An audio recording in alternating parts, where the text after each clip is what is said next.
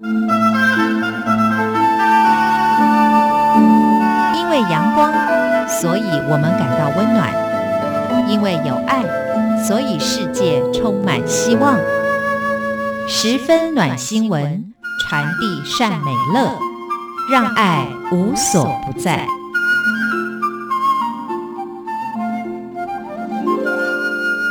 亲爱的听众朋友，大家好，我是刘冠佑，欢迎收听十分暖新闻。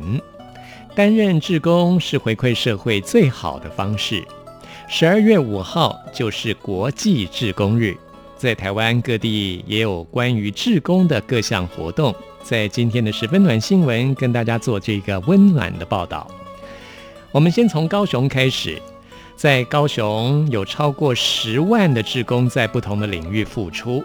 最近，为了让民众体验跟认识多元志工服务，还从十一月开始，一直到十二月，要举办一系列的活动。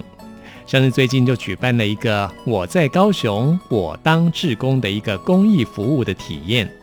鼓励各行各业还有各年龄层，透过参与志工服务来回馈社会，也鼓励老年人来担任志工，让他们从志工的活动当中获得满足感。在这个分享会当中，有很多服务好多年的资深的志工，他们跟来参与活动的民众分享他们多年来的经验。像是今年三十九岁的曾俊龙先生，他就说，他再忙碌也割舍不下当志工的机会。曾俊龙先生，他现在是高雄西子湾捷运站的站长。比方说，在耶诞节的时候，他就扮演耶诞老人来陪伴老年人，去关怀儿童之家担任义工，或是运用他园艺的专长来协助公益团体美化家园跟绿化环境。曾俊龙先生笑着说：“志工活动是他的工作，也为他的生活充电。”他说：“看到身心障碍的小朋友或是老年人，因为自己的付出而脸上露出天使般的笑容，这让他感到无限的满足。”他说：“这些善的循环的能量都有助于他在捷运局的工作。他很希望在捷运站服务的时候，能够让每一位旅客感受到自己的温暖跟体贴。”另外一位志工今年才二十岁。他是高雄医学院的学生柯华晨，柯华晨曾经获得第十九届保德信青少年志工全国精英奖。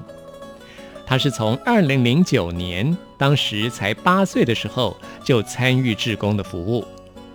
在二零零九年，台湾曾经发生过非常严重的台风灾害，时间是在二零零九年的八月八号，八八风灾。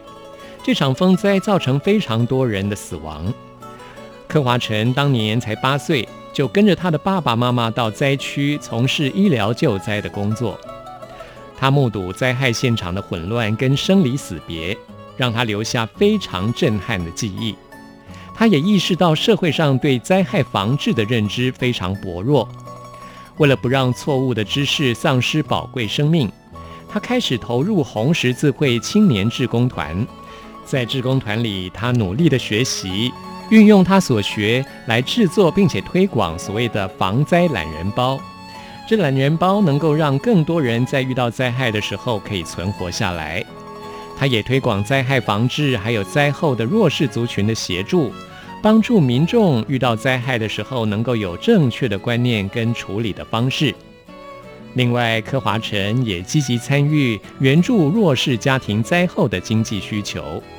另外，在一些知名的风景区，其实也非常需要义工的，比方说洲仔湿地啦，还有水科技教育馆、哈马星社区、光之穹顶、新客家文化园区、渔业文化馆、诗韵主场馆，还有奇金贝壳馆，这些地方都有大量的游客，所以他们也积极培育志工人士，带领民众来看见高雄独特的生态文化。并且分享志工服务的心得。另外，也有一些志工选择到图书馆分馆当故事志工。什么叫故事志工呢？就是到图书馆为小朋友说故事。借由这样子的活动，也让听故事的小朋友懂得助人为快乐之本。除了高雄之外，为了宣导海洋环境教育，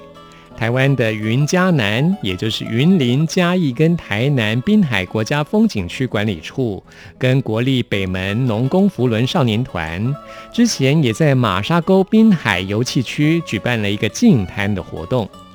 这一次的活动，大约有四十多位学生一起来参加。其实他们这个社团平常多半做的是社区服务，或是长者关怀，还有人文艺术培养，还有环境生态维护的活动。所以这一次也是他们年度环境教育的一部分，也就是到海滨公园来净滩。国立北门农工扶轮少年团为了要让学生了解海洋环境，希望借由这次的净滩活动。让学生可以从活动当中学习，并且反思海洋生态对整体环境的影响。云林、嘉义、台南这些地方的管理处对于北门农工学生，他们愿意以行动来展现对地球环境的维护，表示高度的肯定。也希望借由这类的活动，让学生可以认识他们自己的家乡，也就是马沙沟海岸的美丽。马沙沟海岸线原本是非常漂亮的一条海岸线，但是因为海洋垃圾的污染，而让这边的美丽失去了光彩。当这次的学生净滩活动完成之后，大家终于又看到了马沙沟海岸线，果然是非常美丽的地方。这条海岸线，他们这次清理的范围大约有三百公尺，总共收集到的垃圾大约两百公斤，真的非常的惊人。